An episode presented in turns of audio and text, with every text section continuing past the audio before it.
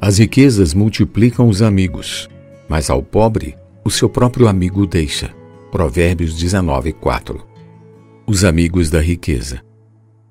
O dinheiro atrai os amigos, entre aspas, que querem se aproveitar de suas benesses. Quando algum desconhecido se torna uma celebridade, os seus amigos se multiplicam na mesma proporção de suas riquezas. Quando ele perder sua fortuna, também será abandonado pelos mesmos amigos e morrerá na miséria, solitário, sem ninguém para o ajudar. O fato é que ninguém quer ser amigo do pobre, mas há um provérbio que diz: o pobre é odiado até do vizinho, mas o rico tem muitos amigos.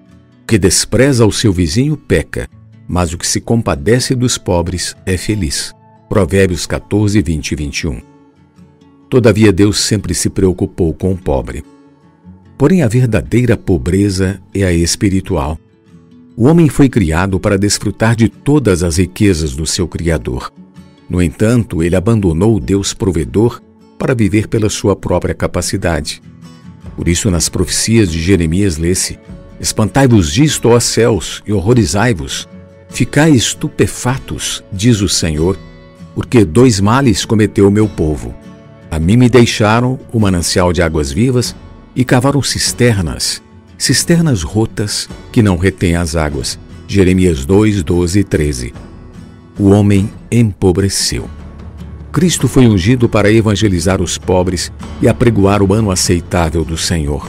Lucas 4, 18 e 19. Essa é a graça de nosso Senhor Jesus Cristo, que, sendo rico, se fez pobre por amor de nós, para que pela sua pobreza nos tornássemos ricos. 2 Coríntios 8, 9.